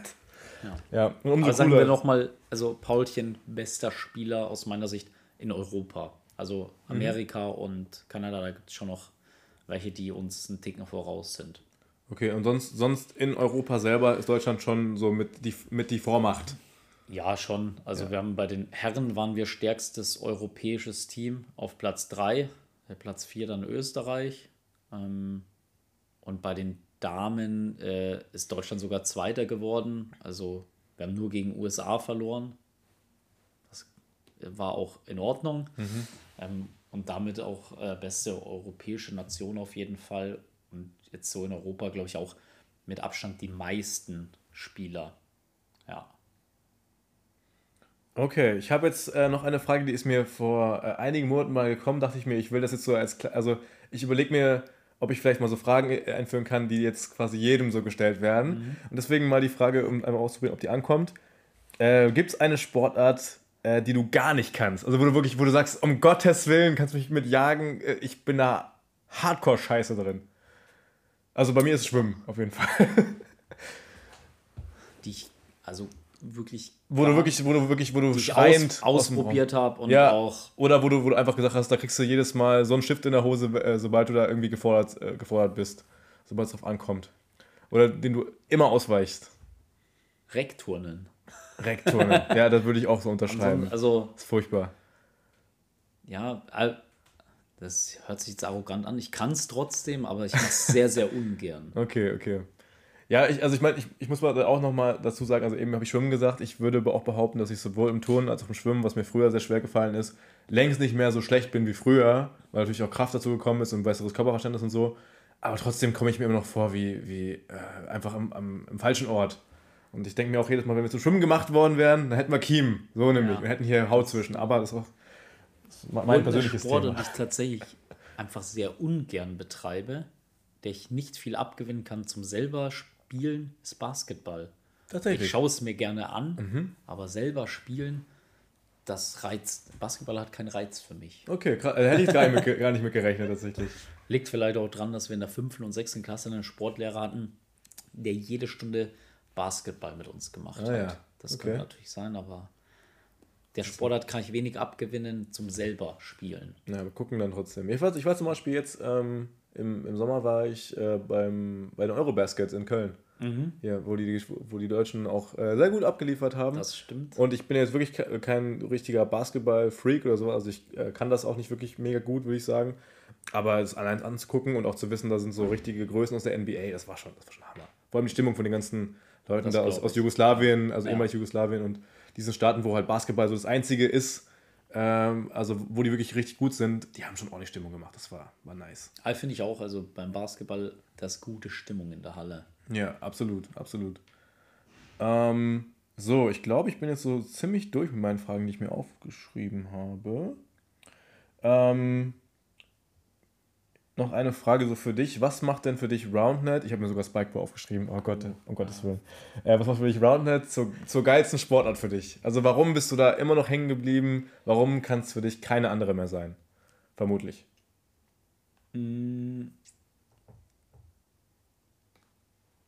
Das Geilste an der Sportart ist die Community drumrum.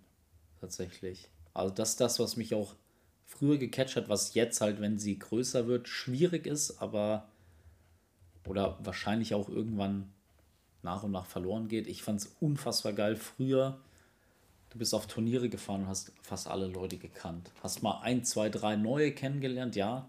Ähm, aber dieses Deutschland, europaweite Community, so, man kennt die Gesichter, das gefällt mir gut. Plus, da wird ein Sportereignis ausgetragen, ein Turnier, man trifft sich dafür. Aber es gibt trotzdem eigentlich nach jedem Turnier noch irgendwie, wir sitzen zusammen, machen ein paar Pickups, zocken so, trinken ein Bierchen, äh, essen eine Pizza und lassen den Tag Revue passieren, so.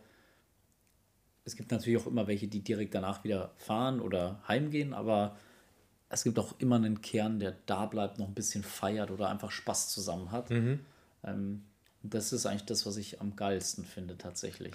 Ja, das finde find ich äh, ohnehin so, so schön. Also habe ich festgestellt, es sind sehr vielen, sag ich mal, also nicht respektierlich gemeint, also diese, diese Nischensportarten, diese Randsportarten, wie es jetzt eben Rounded auch ist, ähm, wo es eben nicht nur darum geht, boah, ich, wir müssen jetzt unbedingt gewinnen und die beste Mannschaft der Welt werden und so, wir, sind hier, wir, wir kriegen hier alle Batzen Geld und müssen da gucken, wo wir bleiben, sondern dass das noch möglich ist, dann noch irgendwo Mensch zu sein und Leben zu führen. Ne? Das finde ich, find ich super schön. Wobei sich das auch gerade so ein bisschen. Ja, okay, das- Es, es, es entwickelt sich, sagen wir zumindest in die Richtung, dass schon sehr, sehr ehrgeizige äh, Leute auf jeden Fall dabei sind. Die gibt es immer, Glaub- natürlich. Sogar, also ich selber bin auch ehrgeizig oder war da sehr ehrgeizig. Ähm, aber jetzt nicht so im Sinne von, wie du sagst, also dass es nur noch das gibt. Aber natürlich, äh, wenn eine Sportart wächst, dann geht es auch einfach irgendwann immer um Leistung. Ja, da führt kein Weg Das- vorbei. ja. Ist, ja auch, ist ja auch nicht schlechtes an sich, aber ich finde es trotzdem irgendwie, das ist noch diese, dieses so ein bisschen wie, wie der Kreisliga-Spirit auch aus dem Fußball. Das ist so, so, so eine ehrliche Arbeit einfach Ja. ist. Weißt du, wie ich meine? Ja. Ja, das ist einfach, also natürlich auch da wird manchmal geglänzt, aber manchmal halt ist es auch irgendwo so ehrlich, dass du dann siehst, ah, okay, die müssen da irgendwie in Zelten übernachten, weil sie halt sonst nicht klarkommen. Das, das finde ich großartig. Ähm, was war denn für dich selber bisher so, so das absolute Highlight, also jetzt speziell in, der, in de- deiner Roundhead-Karriere, äh, sei es, ähm, ich war an einem richtig heftig geilen Ort, sei es, äh, wir haben da ein Wahnsinnsturnier gespielt oder, oder keine Ahnung, also einfach so ein richtiges, so, so, so eine Besonderheit in diesem, bisher, in dieser herigen Karriere. Boah, es gibt so viele Highlights.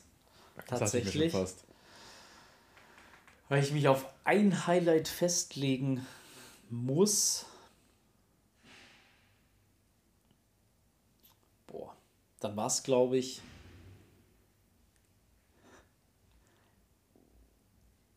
Boah, echt schwierig. Wirklich schwierig. Dann, dann Top, Top 3. Top 3 geht Top auch. 3, okay. Dann eins der Top 3, ich nehme jetzt mal keine, Keine Reihenfolge. keine Mhm. Reihenfolge, ist bei der EM 2017, als ich mit Steve Vize-Europameister geworden bin, trotz äh, einarmigen Spielens, weil ich mir die Schulter ausgekugelt hatte und eine angebrochene Rippe hatte. Einfach ein Warrior, ein das Löwe war, bist du. Das war ja, ziemlich, durchgezogen. ziemlich geil trotzdem. Ähm, und wir haben halt wieder klassisch gegen die, die einfach immer einen Ticken besser waren als wir, also zwei Kumpels, David und Sören, verloren. Mhm. Ähm, war trotzdem ein geiles Erlebnis, weil es so die erste EM war. Man hatte so ein kleines Feeling von Olympisches Dorf und dann noch der Erfolg. Ähm, das war eins der drei Highlights. Ein anderes Highlight war, dass wir 2019 selber die Europameisterschaft in Köln ausrichten durften und dass zu diesem Zeitpunkt das mit Abstand A, größte Turnier und auch von dem ganzen Orga-Team. Wir waren ein zehnköpfiges Orga-Team, äh, haben uns da alle zwei Wochen getroffen, dran gearbeitet. Es war einfach ein absolutes Highlight. Dann hatten wir bei dem Event selber unfassbar geiles Wetter. Die Woche davor hat es nur geregnet, danach hat es nur geregnet und diese paar Tage war geiles Wetter. Und es waren so viel, ich weiß nicht mehr genau, 14, 15 Nationen waren da, 275 Teams insgesamt an den zwei Tagen. Das war rundum unfassbar geil, weil es bis dahin sowas nie gab in der Größe. Ähm, das war das zweite. Und das dritte Highlight, boah. Wenn ihr ihn gerade sehen könnt, Lukas ist einfach gerade Feuer und Flamme. Du es gibt viele, viele, viele, Highlights. Äh, ja, die WM war natürlich trotzdem auch ein Highlight, was die erste WM war. Trotzdem war wahrscheinlich eher das dritte Highlight noch. Äh, wir haben dieses Jahr das erste Summer Roundnet Festival gemacht und organisiert. Also ein verlängertes Wochenende mit allen Leuten, die Bock hatten, an einem Strand ganz viel Roundnet gezockt, im Wasser ein Turnier gemacht, am Strand ein Turnier gemacht, Live-Musik und einfach mit der Community mal nicht nur ein reines, reiner Turnierfokus, sondern chillen, Spaß, gute Zeit am Strand. Ja, wie so eine Art Teambuilding fast schon, ne? Gefühlt wie eine Art großes Teambuilding tatsächlich. Und das war auch ein großes Highlight tatsächlich. Ja, ich könnte doch, also Weltmeisterschaft, ja. Auch ein Riesen-Highlight. Besonders, weil, weil ihr da auch so ein bisschen die Pioniere äh, mit noch gewesen seid, ne, was die Sportart angeht. Also in Deutschland zumindest. Genau. Und da äh, natürlich auch so viele erste Male mit dabei sind und ihr dann natürlich auch noch ja. zu den, mit zu den Besten gehört, umso, um, umso geiler. Ne? Ähm, mich würde mal interessieren, wie also wie äh, bringt ihr den Sport denn auch voran? Also so rein, so rein, äh, also ja, marketingtechnisch weiß ich nicht, ob man sagen könnte, aber also was genau macht ihr? Ähm, habt ihr auch mal hier Streams? Habt ihr auch mal mhm. irgendwie auf YouTube was? Wo kann man euch irgendwo folgen? Auf, auf Instagram oder, oder wo auch immer oder TikTok oder was ich noch für einen Scheiß es auch alles gibt? Genau, also ich sage jetzt mal trotzdem, wir bringen die Sportart weiter voran, auch wenn ich selber nicht mehr im Deutschlandverband sitze. Ah, okay. Also im Vorstand, mhm. da habe ich aufgehört. Ähm, trotzdem arbeitet der Verband ja genau weiter an den Dingen. Also, was der Deutschlandverband zum Beispiel macht, die haben jetzt einen Livestream sich zugelegt, sag ich mal, also vom Equipment her, äh, allem drum und dran, also die einzelnen Turniere, die von verschiedenen Communities ausgerichtet werden, die werden häufig live gestreamt über Twitch, mhm. ähm, werden da dann natürlich kommentiert, haben sich mittlerweile auch so eingearbeitet mit Regie und allem drum und dran, dass du die Highlight-Plays und Wiederholungen direkt rausgeschnitten werden und so. Das haben die richtig geil aufgezogen dieses Jahr. Ähm, das bringt natürlich mehr Sichtbarkeit. Äh, genau, ja, dann Instagram, TikTok, solche Sachen natürlich, dass darüber informiert wird. Ähm, es gibt einen eigenen Podcast dazu. Äh, Netzklatscher heißt der. Mhm.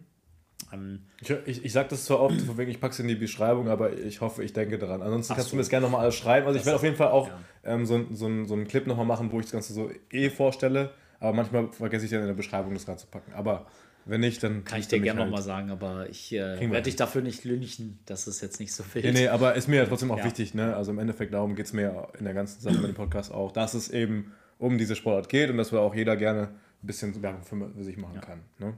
Genau. Also an sich arbeitet der Deutschlandverband in verschiedenen Referaten, um verschiedene Zielgruppen zu erreichen, äh, um die Sportart zu entweder festigen, größer zu machen, ja, neue Zielgruppen zu erschließen. Zum Beispiel, es gibt einen Bereich, die arbeiten nur für Thema Schule. Wie kann ich Thema RoundNet in die Schule bringen?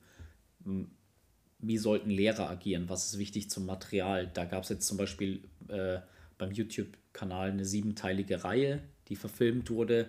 Wie kann ich den Sport einführen bei den Kids? Was sind verschiedene Übungsreihen? Ja, worauf muss ich achten?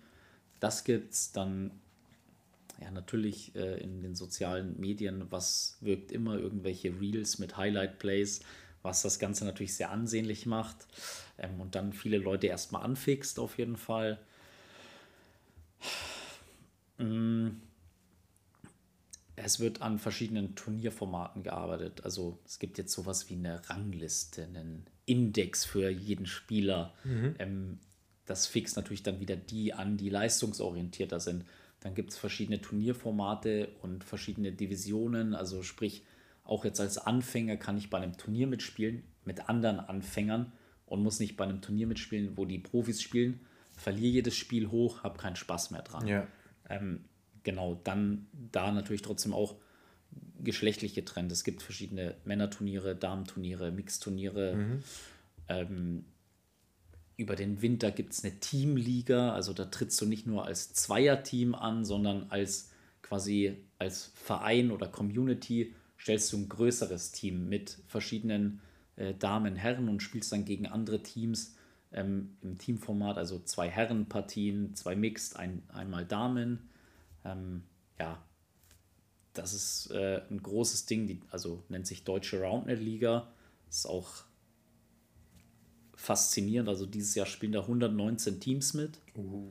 Ist halt mittlerweile unterteilt in Bundesliga, zweite Bundesliga und Regionalliga. Ähm, Spieleranzahl habe ich jetzt nicht mehr im Kopf, aber ich glaube, so 1300 Spieler sind gemeldet offiziell. Äh, das entwickelt sich sehr gut. Ähm, ja, so, das sind jetzt gerade so die Sachen, die mir äh, direkt einfallen. Der Verband arbeitet natürlich auch international, also sprich mit dem Europäischen Verband, stehen im Kontakt mit dem jetzt kürzlich gegründeten Weltverband, weswegen es so dann auch die Weltmeisterschaft gab. Man tauscht sich da aus, was passiert in anderen Ländern. Ähm, und dann gibt es trotzdem auch immer wieder vielleicht Einzelpersonen oder kleinere Grüppchen, die einfach nochmal das, die ein oder andere Idee haben, mhm. was trotzdem nochmal, ich nenne es jetzt mal kleine Schmankerl sind für die jeweiligen Zielgruppen. Ähm, ich versuche jetzt gerade einfach, weil ich das schon seit drei Jahren machen will und ich es ein Highlight finde, äh, ein Panini-Sammelalbum für Roundnet-Spieler zu machen. Uh, schön. Das, das, das ist, da schlägt das Herz von früher auf jeden Fall höher. Da werden sich auch viele Leute denken, so ein Rotz braucht kein Mensch. Aber ich denke mir, wie cool ist es, wenn es Sticker von Leuten gibt, mit denen du eine gute Zeit hattest und du kannst die Sticker sammeln. Ja, vor allem, wenn so. du dann auch so deinen eigenen. Äh, Deine eigenen Hand natürlich hast, auch. Das ist doch mega geil. Das ist ein bisschen vielleicht so wie, wie mit diesen FIFA Ultimate Team Karten, weißt du, dass du dann genau. so, so da, damit so abkultest, so guck mal, hier, meine Karte und so, ne? geil. Ja, und immer wieder verschiedene Sachen oder, was wir jetzt gesagt haben, dieses, ja, bisschen mit Regeländerungen, dass man wieder im Sand spielen kann. Summer Roundnet Festival, da ist Teambuilding. So, also da passiert auf jeden Fall sehr, sehr viel.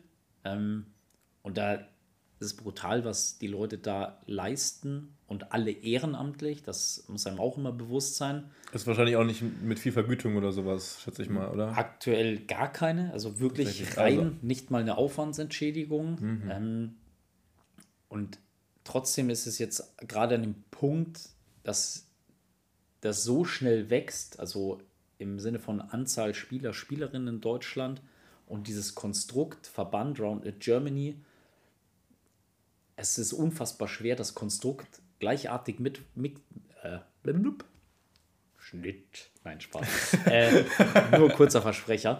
Ähm, dass das Konstrukt so schnell mitwächst, ähm, dass das trotzdem alles noch irgendwie in der Waage ist. Mhm.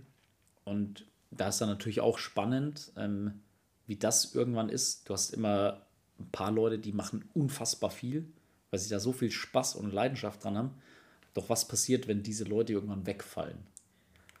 Ja, ich glaube, das da ist jeder Sportler so. da ne? ist Roundnet Germany trotzdem vielleicht jetzt noch nicht gerade an dem Punkt, aber ich könnte mir vorstellen, dass es, ich weiß es nicht, ich glaube in einem Jahr oder anderthalb sind auch da wieder Vorstandswahlen zum Beispiel. Je nachdem, wer da vielleicht nochmal weitermacht oder eben nicht weitermacht, äh, könnte es interessant werden, glaube ich, wer diese ganzen Arbeiten übernimmt, die jetzt gerade ja, von, von den Leuten äh, quasi ja, äh, gemacht werden. Ähm, man merkt, glaube ich, schon auch, es gibt, habe ich gerade gesagt, verschiedene Referate. Also einmal Referat Schule beschäftigt sich nur mit Schule, Internationales, äh, Marketing, ähm, Leistungssport, Turniere, Ligaspielbetrieb. Und auch das braucht immer ehrenamtliche Leute. Und da sieht man dann durchaus, dass auch da das Engagement zurückgeht. Und dann heißt es auch, hey, wenn du keine Zeit mehr hast, dann kannst du da gerne raus und später wieder kommen. Das Problem ist, glaube ich, nur aktuell, dass äh, viele Leute sich weniger engagieren, aber trotzdem von der Masse noch das erwartet wird, was man bisher hatte. Ja, es ist, das ist, glaube ich, bei Das allen Sachen so, schwierig. dass man immer so, Genau. ja, sowas früher oder so haben wir immer schon so gemacht und so, das, und da möchtest du nicht zurückgehen. Das ist das typische Phänomen, eigentlich erwartet keiner was, aber sobald man was hat, dann, Dann ist es man für dich. Standard und deswegen Ja. ist es, stellst du dann eher die Frage, hä, wieso kriege ich das jetzt nicht mehr? Ja, ich habe tatsächlich So. das, das hautnah miterlebt. Ich durfte jetzt äh, zweimal kommentieren bei, bei Spontent eben, also ähm, Ah, geil. so beim, beim, beim Beachvolleyball. Und Ja. die, da war es nämlich so, dass nach Corona war es dann okay, wer trägt jetzt äh, hier das aus, weil, glaube ich, die DVV irgendwie pleite gegangen ist oder so Ja. oder Dings anmelden musste. Und dann haben die Jungs von Spontent, die ja eigentlich die Firma ist, die sich nur fürs, Auf, fürs Übertragen dann äh, engagiert, die haben das dann quasi Die jetzt die deutsche ne? Meisterschaft Ja. geschmissen. Ja. Ne? Also, äh, nicht, also die haben sie organisiert. Und da war auch, weil vieles einfach nicht mehr ging, also einfach finan finanz finanziell gesehen, auch von der Größe von, den- von den Stadien und wie auch immer. Und da kamen wieder Leute, die, ja, aber früher war das so und so. Ja, so, sorry, wir haben da halt nicht das Geld. Und das ist also ein was sitzt. Riesenproblem, dass die Leute, die das erwarten, viel zu wenig Know-how im Inneren Ja, dieser, vor dieser allem- Institution haben Genau. und gar nicht wissen, ja, davor war dann von mir aus halt äh, Smart Beach Tour, glaube ich, hieß es mal, war halt ein riesiger Geldgeber da Richtig. und deswegen konnte man das auch easy machen. Du konntest sagen, hier, die Firma bezahle ich, um das zu machen. Genau. Das Geld Das heißt, ist nicht mehr da, das andere, heißt, ganz- ich müsste es selber Ja. machen. Und das ist ja sind ganz andere Summen, du bist viel, auf viel Genau. mehr freiwillige Helfer ein, angewiesen. Du musst gucken, dass du, dass du da nicht selber drauf zahlst. Du musst gucken, dass du, dass du da halt auch wirklich mit, mit Plus eventuell Und die rausgehst. müssen ja auch schauen, trotzdem, dass sie ihren Lebensunterhalt damit verdienen. ja, genau. Ja? Das ist im Roundnet nicht Und das- anders, also nicht mit Lebensunterhalt, aber du bist abhängig von motivierten, engagierten, freiwilligen Helfern. Ja, die es auch für eine Kiste Bier immer machen, so ungefähr. Ne? Genau, weil einfach nur, weil sie Bock haben, dann musst du denen natürlich auch die entsprechende Wertschätzung natürlich gegenüberbringen. Wenn man dann mal diese Leute nicht mehr entsprechend wertschätzt, dann nimmt auch da die Motivation ab. Ja, absolut. Dann kannst du es auch nicht mehr ausführen. Und wenn du gerade bei so, wenn du keine finanziellen Mittel hast, und das ist in jeder Trendsportart, glaube ich, so, Ja. Es ist unfassbar schwierig. Äh, ja, du kannst inhaltlich gut qualitativ arbeiten, aber du brauchst immer für irgendwas finanzielle Mittel. Richtig, es geht halt nicht ohne. Und vor allem ist es auch, wenn du dann so- sowas äh, so, so herab, herabwürdigst in dem Moment, wo du sagst, ja, also früher war das aber so und so und es ist ja irgendwie alles nicht mehr so, wie wie es vorher gewesen Ja. ist, dann ist es ja auch ein richtiger Schlag ins Gesicht für die Leute, die sich da wochenlang den Arsch aufgerissen Genau. haben, um dann ein gutes Turnier auf die Beine zu stellen, ein gutes Event, vor allem das, das Krasse bei diesen Events, was man auch, auch nicht sieht, wenn man nicht selber mal dabei gewesen ist, äh, nach außen sieht man nicht, nicht immer diese Sachen, die, die schief gehen, weil, aber eigentlich Ja. brennt immer irgendein Feuer. Immer. In jedem, Ne? Und- bei jedem Event. Und ja. du kannst auch noch so gut planen, es wird immer irgendwas geben, was dann nicht so läuft und wo du dann Ja. ganz, ganz spontan überall äh, Feuer löschen musst, so mäßig, ne? Genau. Und es sieht auch keiner, dass, wenn das Event um 20 Uhr zu Ende ist und die Leute, die Zuschauer gehen nach Hause, das Event-Orga-Team, das arbeitet bis 2 Uhr nachts und Ja. ist auch um 6 Uhr morgens wieder da und die Zuschauer kommen trotzdem erst um 10 Uhr wieder. Genau. Und äh, ähnlich wie bei der Einführungswoche. Ja. Ist ja nichts anderes. Also die Leute sehen, oh, die Tuttis, die können da laut sein, Spaß haben, dann wird noch Alkohol getrunken und die gehen feiern. Ja, richtig.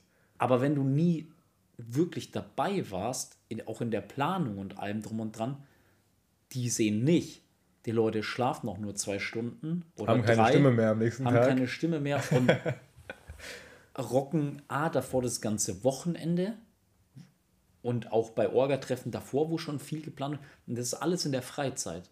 Genau. Bekommen, kein, bekommen kaum Leuten- Leute auch nur einen Cent für. Die machen es einfach, weil sie Bock drauf haben. weil sie Bock drauf haben, weil sie anderen Leuten vielleicht was geben wollen, was sie selber erfahren haben. Natürlich, weil man auch ein cooles Team hat, mit dem es Spaß macht zu arbeiten. Aber dieses, dass äh, da eine unfassbare Vorbereitungszeit drinsteckt, währenddessen so viel Sachen, was du sagst, es geht immer irgendwas schief, egal wie gut du es geplant hast. Da wird so schnell agiert, dass da keiner was mitkriegt und nach außen alles tippitoppi läuft. Die Ja. Leute hatten was Gutes. Es wird wenig geschlafen und selbst nach der Woche hast du, eine- hast du eine Nachbereitung. Alle gehen heim, freuen sich zu schlafen. Hier muss noch aufgeräumt werden, sauber gemacht werden. Alle Tuttis oder ein Großteil der Tuttis investiert sogar privates Geld in Kostüme, Ja, um ja, ja, die. Programmpunkte den Leuten cooler zu machen. Auch das sehen die Leute, die Genau. nicht dabei waren, nicht. Also ich habe mir das mal ausgerechnet und ich habe tatsächlich über 3000 Euro in der gesamten Zeit ausgegeben, nur für Kostüme, Accessoires. Natürlich nutze ich so ein Kostüm dann auch nochmal an Karneval oder irgendwas. Aber der, der Ursprungsding war, keine Ahnung, geil, ich darf jetzt mal hier die Moderation machen, da kaufe ich mir ein goldenes Hemd und goldene Schuhe und irgendwas. Genau, genau. Und es läppert sich. Natürlich auch, weil man sehr, sehr lang dabei war. Aber das sehen ja auch ganz viele Leute nicht. Ja, wobei ich, ich speziell bei der, bei der Einflusswoche jetzt dieses Mal ähm, kaum was mitbekommen habe von, von so einer Undankbarkeit. Ne? Vielleicht Okay, ja. war es mal so, okay, die mussten ein, zwei Stunden am Grill warten, weil halt einfach eine riesige Schlange da ist und nur, nur zwei Grills da sind. Ne? So, dann ist es so, mein Gott, kannst du nichts ändern. Es ist einfach nicht anders möglich in dem Moment. Aber sonst habe ich das Gefühl gehabt, dass da sehr viele happy waren. Vielleicht war es bei den vorigen Einflusswochen anders, keine Ahnung. Nee, gar nicht von den Erstsemestern. Nee, nee, aber- sondern eher Kritik dann von anderen Ah ja, okay. Stellen. Aber wie auch Genau. immer. Ähm, für mich war es auf jeden Fall ein Highlight. Genau, und deswegen, also Ja. nur um wieder auf das eigentliche Thema zurückzukommen, dass viele Leute gar nicht sehen, was hinter den Kulissen passiert. Gerade wenn es neue Sportarten Genau. sind, ja. Ja. Das finde ich auch immer sehr interessant. Und wie, wie sieht es dann so, äh, also preisgeldmäßig aus für die, für die, ähm, die Sportlerinnen? Sowas gibt es in der Regel nicht. Nee, also, also- es gibt mittlerweile schon, wenn die Firma Spikeball jetzt selber was organisiert und macht, also sprich, es gab jetzt dieses Jahr zum ersten Mal eigene Turniere von Spikeball in Europa. Es war eins in Paris, eins war in Gent. Ich weiß gerade gar nicht, ob es noch ein drittes gab. Wenn ich es vergesse, sorry. Ähm, und da gab es meines Wissens nach dann schon mal Preisgelder oder in den USA jetzt. Da gibt es auf jeden Fall auch bei den Turnieren Preisgelder. Ich glaube auch bis zu 4000 Dollar oder so mal gehört zu haben. Ist aber ohne Gewähr. Das äh, tatsächlich nicht. Aber also bei den deutschen Turnieren gibt es in der Regel Sachpreise, wenn überhaupt. Da geht es auch mehr darum, jo, ich will das Ding gewinnen und will da oben auf dem Podium stehen. Ja. Trotzdem habe ich ja vorhin schon gesagt, es wird äh, leistungssportorientierter. Also es gibt durchaus auch schon Stimmen, die da sagen, hey, es wäre schon mal geil, wenn man äh, da vielleicht Preisgelder oder so kriegen würde. Weil man muss ja auch sehen, wenn die Leute zu den ganzen Turnieren fahren, Ja, es ja, kostet genau. unfassbar viel Geld. Also So- Sei es nur, dass, dass die dann eventuell einfach den Aufwand, den sie da betrieben haben, um hinzukommen, verrechnet bekommen. Oder Zum ihr Hotel oder keine Ahnung zum was. Beispiel, ne? Das ist, genau. ja, ist ja schon mal was. Ja, du hast ja immer Hin- und Rückfahrt. Genau. So Zug, Auto, egal. Da kommt ein bisschen was zusammen. Dann übernachten ist häufiger oder versucht man immer so bei den Communities, wo das Turnier stattfindet, halt die anzuschreiben, hey, hat jemand von euch noch einen Schlafplatz? In den Größenordnungen, wie die Turniere mittlerweile sind, ist es aber nicht mehr stemmbar und auch nicht machbar. Es war früher viel leichter. Du hast die Leute alle gekannt, hast die einfach angerufen, angeschrieben, hey, können wir noch bei dir pennen? Ja klar, kein Problem. Ist jetzt, weil es viel anonymer wird schon, auch nicht mehr so möglich. Dann musst du dir vielleicht noch ein, ein Hostel, Hotel, irgendwas, dich beim Zeltplatz einmieten, zahlst noch ein bisschen Übernachtung. Brauchst für die Tage auch Verpflegung. Das ist vielleicht teilweise im Turniergeld mit drin, Startgeld. Und dann spielst du jedes Wochenende, jedes zweite Wochenende. Es gibt Leute, die spielen auch jedes Wochenende ein Turnier in verschiedenen Ständen. Es gibt, gibst unfassbar viel Geld dann. Du musst auch eine Arbeit haben, mit der sich das vereinbaren lässt. Ne? Richtig. Kommt noch dazu. Manche Ja. Leute können das immer nicht eben jedes Wochenende frei machen. Ja. ja, und es zehrt ja auch dann irgendwann an den Kräften. Sagen wir, du arbeitest, fährst Freitagnachmittag von Köln nach Berlin für ein Turnier. Ja. Das geht aber bis Sonntagabend, dann fährst du Sonntagabend zurück. Hast ja auch nicht so viel Erholung in diesem Zeitraum. Am Montag musst du wieder arbeiten. Das macht der Körper auch nicht ewig mit. Ja, richtig. So.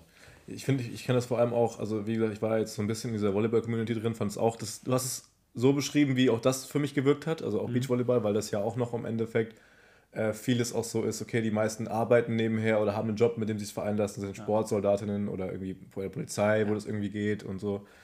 Ähm, ja, auch da fand ich es dann krass, selbst bei so einer gro doch großen und auch bekannteren Sportart, die ja schon e Ewigkeiten so läuft, äh, ähm, das höchste der Gefühle ist, wenn du bei Olympia dann mal so 10.000 Euro bekommst. Also ich kann das natürlich voll daneben liegen, aber trotz allem, die können da nicht alle von leben. Das ist wirklich ein, das ist ein riesen, riesen Ding.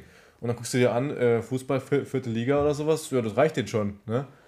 Und ich weiß, ja, ich schieße schon wieder gegen Fußball, trotzdem, ich bin ein Riesenfan. Zu Recht. Ich, ich bin ein Riesen-Fan von Fußball, seit Jahren auch. Also die Sportart, die ich mit am meisten verfolgt habe, wo ich mich auch am besten auskenne, würde ich sagen. Aber ich finde es trotzdem eine Schweinerei. Allein sogar Fußball intern, also bei den Frauen zum Beispiel müssen auch einige davon nebenher noch arbeiten, obwohl die ihr Arbeitspensum genauso hoch haben. Ne? Aber das ist nochmal eine andere Geschichte.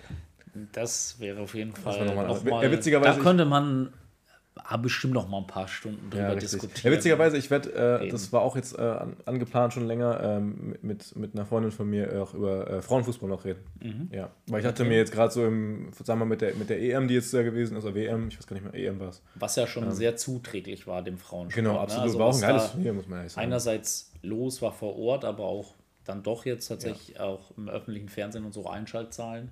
Ja, nur das Finale, der, dieses, diese letzten zehn Minuten, boah, Alter, da bin ich wirklich ausgerastet. Diese Engländerin, was die da abgezogen haben. Ich finde, dieses Zeitspiel sollte man wirklich, wirklich, also irgendwie unterbinden, indem man da, da so, eine, so, eine, so, eine, so eine Regel einführt, dass man halt nicht länger als irgendwie so ein, zwei Minuten so was durchziehen ziehen darf.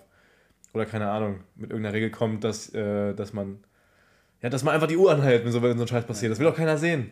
Das ist ja nur eklig. Boah. Das Problem ist halt, es regen sich immer alle Leute drüber auf. Wenn sie dann selber in der ja, ja, Situation genau. sind, machen sie es halt selber auch.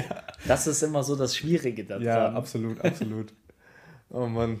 Ja, trotzdem, ich finde es ich find's in dem Moment, ah, der kommt, bringt mich zur Weißglut.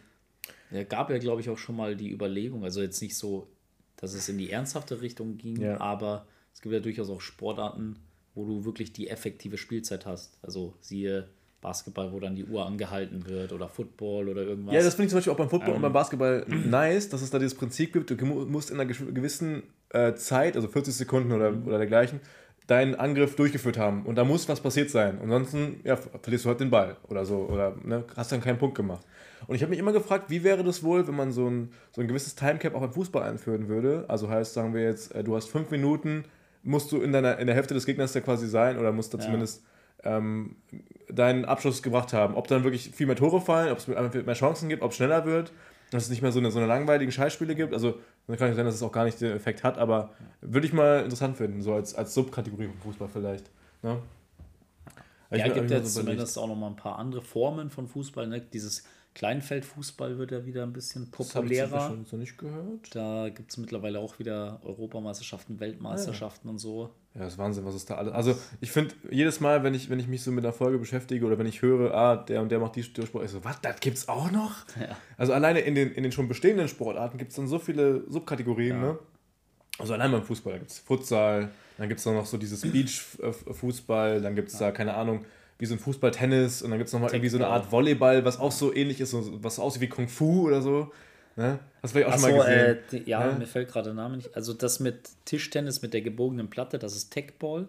Ja, oder, du- oder, Bron oder irgendwie Bronze habe ich auch noch was. Bronze oder wie auch immer das heißt. Habe ich letztens irgendwie in den Meisterschaften gesehen. Kann auch sein, dass das, Das- Turnier so hieß, aber ja, Techball. Äh, gibt es ja noch, aber das ist einfach nur, nur Kopfball Ja, mäßig. äh, wie heißt es denn jetzt? Aber ich komme gerade nicht drauf, wie es äh, hier Fußball, Tennis am Beach heißt. Das ist aber auch schon größer hier mit, wo sie dann hochspringen und äh, Ich glaube, das, das, hat so, hat irgend, das ist, glaube ich, so aus, so aus, äh, aus Asien so eine spezielle Sportart. Und hat auch, glaube ich, Brasilien. Das kommt aus Brasilien, Brasilien? Da tatsächlich. meinen wir vielleicht noch nicht das Gleiche. Also ich kenne zum Beispiel eins, was einen sehr äh, abgespaceden Namen hat, also was jetzt kein gängiger englischer Name oder sowas wäre, glaube ich.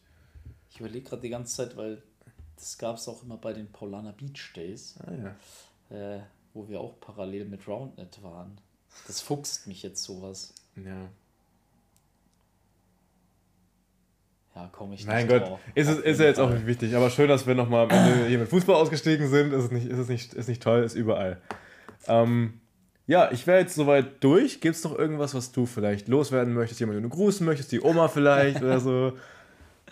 Äh, an sich nicht.